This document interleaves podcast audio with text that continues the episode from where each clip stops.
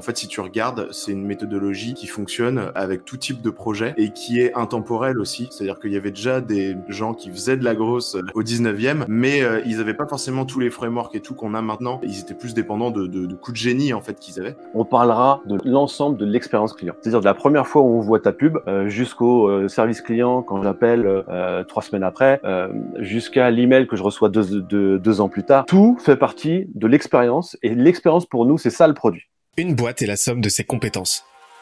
Fais-la progresser et elle s'envole, laisse-la stagner et elle s'effondre. Et la meilleure façon de s'améliorer, c'est d'écouter ceux qui sont déjà passés par là.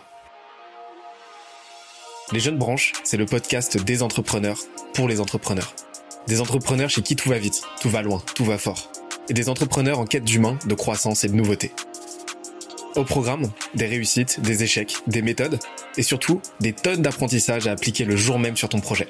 Alors, prépare de quoi noter et surtout, attention à la branche. Maintenant qu'on a modélisé tout ça, euh, l'idée c'est de l'implémenter dans ta boîte. Euh, donc euh, en fonction de ton, ton, stade d'avancement, le ou la growth, c'est quand même, comme tu l'as dit, il y, il, y a, y a y a deux stades. Tu as la phase value et après tu as la phase d'accélération de, scale, pré, post, product market fit, même si c'est pas un point d'inflexion. Mais quand tu veux l'implémenter de la bonne manière et mettre en place une, une vraie hygiène, un vrai process d'expérimentation, comment, tu, comment tu procèdes? Par exemple, tu es arrivé, toi, chez, chez, euh, chez Live Mentor. J'imagine qu'ils avaient déjà peut-être mis des choses en place, mais euh, quelles sont les premières choses que tu as mises en place? Et, s'il n'y avait rien eu, euh, si, si, vraiment tu es arrivé à blanc, il n'y a que dalle, comment tu aurais procédé? Quels sont les premiers chantiers que tu aurais mis en place? Alors, bah, on n'est on est pas encore arrivé à, ce chantier-là, justement, donc, mais du coup, je vais pouvoir t'en parler. je pense que le premier truc, c'est déjà de, de, de, poser le modèle grosse de l'entreprise. Donc, on explicite vraiment à travers tout le bouquin comment faire ça, mais, mais ça utilise le modèle art, euh, ça, ça définit aussi euh, quel est ton, ton écosystème au sens plus large que ton produit principal. Et donc, on va définir un peu comme ça ce, ce modèle euh, grosse pour pouvoir dire, OK, c'est comme ça que ma croissance fonctionne. Et à date, voilà l'état dans lequel on est si on mesure les différentes métriques, etc. Et là, par rapport à ça, tu vas pouvoir mettre en place ce qui s'appelle le gros hacking process qui a été conceptualisé par euh, Sean Ellis à la base, et qui en fait est euh, encore une boucle, hein, on, revient toujours à des histoires de boucle en croissance, de d'expérimentation. En fait, ces quatre étapes, c'est analyse, idéation, priorisation, test. Analyse, donc du coup, j'analyse la situation actuelle, euh, c'est quoi vraiment les leviers sur lesquels je vois que ça va être le plus efficace de travailler, ou alors je vois qu'il y a une des parties de mon art qui est plus à la traîne que, que d'autres. Enfin voilà, je, je, je vais dire, ok, je vais faire une analyse de la situation avec des datas, mais ça peut aussi être de la user research aussi. Hein. Euh, derrière, je vais avoir de l'idéation. Je vais essayer de générer des idées d'expérience à mener pour améliorer les choses, pour tacler des problèmes bien spécifiques. Derrière, priorisation, parce que le but d'une équipe grosse, c'est quand même de, générer beaucoup d'idées d'expérience et d'en mener aussi beaucoup, d'avoir un vrai euh, high tempo testing. Et quand tu as un high tempo testing, il faut accepter que du coup, tu vas générer tellement d'idées d'expérience qu'il euh, y en a sans doute que tu feras jamais. Euh, mais c'est pas grave, c'est comme ça. Et donc, du coup, ou alors tu les feras dans, beaucoup plus longtemps. Et donc, du coup, il faut que tu priorises. Il faut que tu dises, OK, c'est lesquels que j'attaque en première.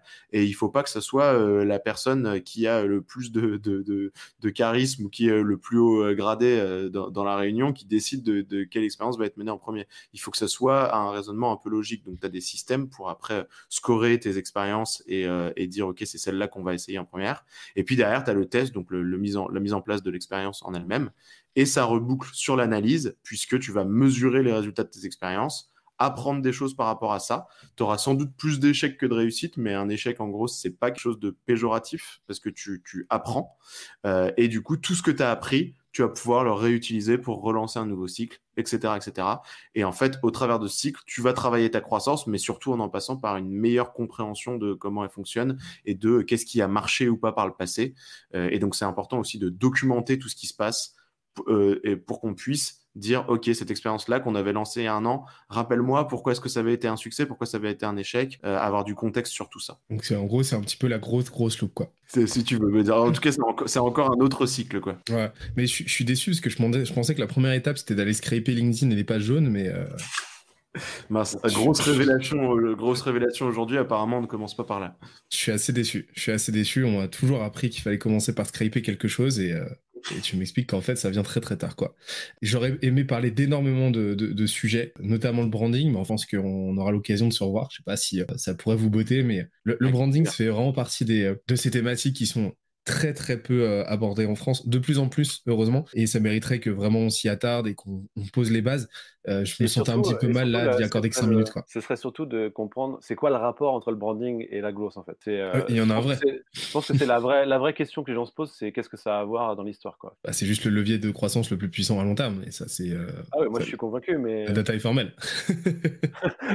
est tous convaincus ici, mais c'est vrai que ça peut être bien d'expliquer de, de, quel est le truc qui en fait euh, est rationnel derrière tout ça et où euh, une fois que tu l'as vu, tu te dis oui, bah en fait c'est évident que, que, les deux sont extrêmement liés. C'est ce que je dis souvent. Enfin, en fait, j'ai modélisé le marketing moi comme un comme un cadran en fait où les euh, quatre piliers qui se nourrissent. Donc tu as ton positionnement, la position, donc le positionnement il te rend il te rend unique. Tu as le branding qui te rend évident tu as la distribution qui te rend visible, et tout ça, c'est nourri par une étude de marché en continu. Et si tu as ces quatre trucs-là, et qu'en plus de ça, c'est nourri par un produit, une offre euh, cohérente, là, ça pète quoi. C'est marrant que tu aies séparé euh, l'évidence avec le positionnement. Le, branding, positionnement, ouais, parce que pour moi, tu as une notion aussi de, as une notion à la fois d'industrie et de, euh, de marché, en fait, dans le positionnement que je dois un minimum prendre en compte. Et pour moi, c'est deux, euh, deux méthodologies, deux, processus très, très liés, mais qui se complètent, mais qui sont pas non plus redondants. Quoi. Parce que tu vois, justement, en fait, quand tu arrives à te, à te positionner à l'extrême, alors là, c'est pour le cas des brandings radicaux, mais quand tu arrives à te positionner à l'extrême d'un attribut, finalement, tu en deviens le numéro un, et c'est comme si tu crées une sous-catégorie. Et là, du coup, tu deviens unique. Et tu vois, c'est ça, pour moi, le lien entre les deux, il est vachement fin. Quoi. Ah, il est, il est très très fin. Mais tu peux très bien avoir une marque forte, un positionnement fort, sans pour autant créer ta catégorie, etc et ça va se manifester de façon assez différente. Le positionnement, ça va plus être ton, voilà, ça va toucher à ton messaging. Le branding, ça va toucher euh, ça a touché à l'esthétique, ça a touché à la backstory, etc. Ce que va pas nécessairement toucher le positionnement, etc. En tout cas, c'était euh, c'était vraiment très riche, très cool. Et il y a une première question qui demande comment vous faites pour atteindre une cible B2C euh, non, présente sur les réseaux sociaux, par exemple des propriétaires de bateaux.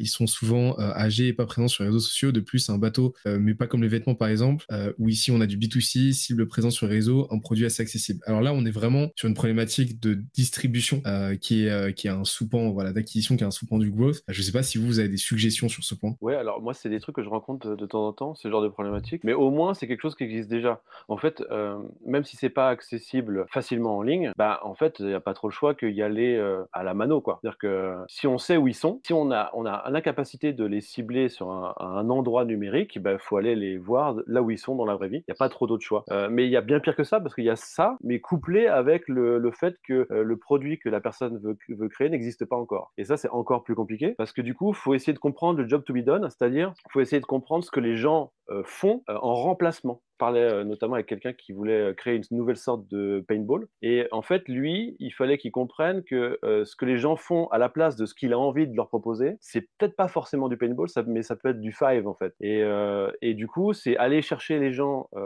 qu'on cible par rapport toujours à ce job to be done, c'est-à-dire bah, en fait, qu'est-ce que les gens prennent en remplacement pour, euh, quelle est la solution qu'ils emploient pour euh, leur, euh, leur quête en fait. Donc j'ai rajouté, rajouté, une complexité, mais pour répondre à la question, il faut, faut, aller à la mano s'ils sont pas en ligne. Quoi. La, la, boîte de nuit et Tinder, par exemple, ont le même job to be done. Bah ouais. C'est vrai, c'est vrai. Et, Tinder, en fait, se, se, démarque parce que bah, tu as, as, un élément de, praticité que tu retrouves pas avec la boîte de nuit. Où tu dois Il y a aussi l'idée que Tinder, finalement, le, le vrai euh, le vrai moteur psychologique qu'il y avait derrière n'était pas forcément de trouver des gens, c'était que en fait les gens voulaient euh, validation sociale. des, boosts de dopamine sur leur ego. Et en fait je pense qu'au départ ils l'avaient pas vraiment découvert ils ont fini par comprendre ça. Et finalement le, la vraie rétention d'utilisateurs c'est les gens en couple qui font du Tinder pour se booster la dopamine euh, euh, quand ils sont aux toilettes. Bah, c'est là qu'on voit des différents use cases en fait. Parce que tu vas en avoir qui sont là tu, vas avoir des utilisateurs qui sont là pour pour la rencontre. Mais c'est là qu'on voit par exemple que tu, tu, tout le monde peut vivre sur un marché parce que tu vois une application comme Fruits bah, elle, elle s'est positionnée sur les gens qui veulent de la rencontre. Et, ils ont compris que le job to be done, c'était celui-là. Et Tinder, en fait, en a d'autres. Donc, il, peut y avoir plusieurs jobs to be done qui cohabitent au sein d'un même produit. Il y avait une autre question de, euh, alors très pratico-pratique de, Kevin. Revenu à part, si euh, art, euh, si l'art n'est pas chrono, comment pouvez-vous expliquer ou quel business fait que on peut faire du référent avant rétention, on peut faire de la rétention avant activation, on peut faire de l'activation avant acquisition. Et je trouve que cette question est, intéressante. C'est un petit jeu auquel on va se livrer de trouver des exemples qui correspondent à. Après, forcément des, forcément des exemples. Moi, avant, rétention, moi je peux t'en trouver. Je peux même te trouver du référent avant activation. Euh, si par exemple, on en reparlait l'autre fois dans le podcast avec Yann, mais, mais si tu prends une trottinette électrique qui est ultra brandée, il y a le nom de la marque en énorme dessus, peut-être que tu n'es même pas encore activé parce que c'est la première fois que tu la prends et euh, tu sais pas encore si tu kiffes, tu es quand même en train de te balader dans ta ville en faisant de la pub euh, à tout le monde pour, euh, pour la marque. Donc ça, ça peut être un bon exemple du premier tiré du référent avant la rétention. Moi, j'ai un autre exemple sur du référent involontaire.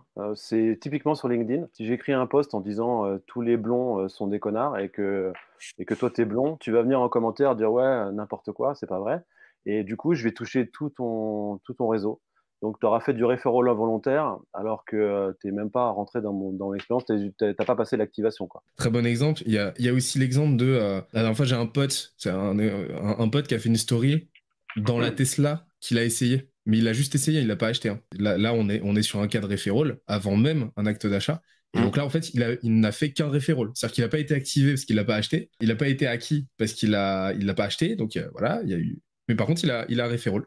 Il y a plein d'exemples comme ça. Ouais. et puis même les, les apps mobiles en abonnement, euh, où euh, le revenu il est dès le début et la rétention elle est après. Enfin, tu cherches deux secondes. En fait, je pense que la, plupart des boîtes, la majorité, ils sont dans, le désordre. Ah oui, c'est sûr. Mais on en revient à la nécessité absolue de comprendre l'expérience utilisateur. Et c'est vrai que souvent il y, a, il y, a, un énorme décalage entre ce que les gens vont se figurer, enfin les boîtes vont se figurer comme étant l'expérience utilisateur et ce qu'elle est dans les faits. Quoi. Et, euh, on en revient au fait que l'attribution, par exemple, dans les ads aujourd'hui, c'est de plus en plus bah, même c'était déjà un débat après euh, iOS 14, c'est euh, c'est quelque chose de très débattu parce que le parcours utilisateur est, bien plus complexe qu'un simple euh, clic sur une ads. Quoi. Donc, euh, donc c'est, euh, c'est, pas évident. j'avais une dernière question pour, pour terminer en beauté, c'est où est-ce qu'on peut vous joindre? Où est-ce qu'on peut vous envoyer du love ou, ou, des fleurs?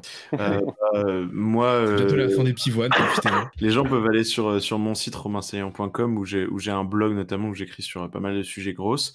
Ils retrouveront tous mes contacts là-bas, notamment mon LinkedIn. N'hésitez pas à venir me parler sur LinkedIn. Moi, c'est la grosse semaine. Parce qu'en fait, je me rends compte que c'est ce que je produis avec le plus d'assiduité. C'est là où je dis des trucs que je dis nulle part ailleurs. Euh, c'est mes pensées de la semaine, les trucs que je découvre, tout ça. Donc, euh, moi, pour moi, c'est ça finalement, la grosse semaine. C'est mon, mon, élément de, mon élément de rétention. C'est mon entité euh, dans mon écosystème de marque avec son art à lui, mais qui vient alimenter la rétention dans mon art global. Et c'est là qu'on voit la puissance de la newsletter. Quoi. Ah pour moi, c'est en train de devenir vraiment le point essentiel dans n'importe quelle stratégie de contenu. La grosse semaine est, est particulièrement qualitative tout cas, merci beaucoup euh, Yann, merci beaucoup Romain pour votre temps, c'était vraiment très cool. Merci à toi Benoît pour bah avec plaisir, avec plaisir. Merci, euh, merci beaucoup pour, euh, pour le livre et, et, je, vous, je vous souhaite un, un, très beau succès. En tout cas, ça m'a l'air très très bien parti. J'espère que l'épisode t'a plu autant que ça nous a plu de l'enregistrer et de le produire. Si c'est le cas, oublie pas de nous laisser une petite note, comme euh, on te l'a dit tout à l'heure, et euh, de le faire tourner autour de toi. Ça nous aide énormément à faire connaître le podcast, à nous faire connaître et à prêcher la bonne parole d'une croissance saine, durable et rapide. En attendant le prochain épisode, on se donne rendez-vous sur scalesia.co, s c a l e z i aco où tu découvriras des cours, des vidéos et des lives en libre accès pour t'aider à faire décoller ta boîte comme jamais. C'est notre promesse, c'est ça qu'on aime faire et on va continuer de le faire. On se dit à très vite. Bye bye.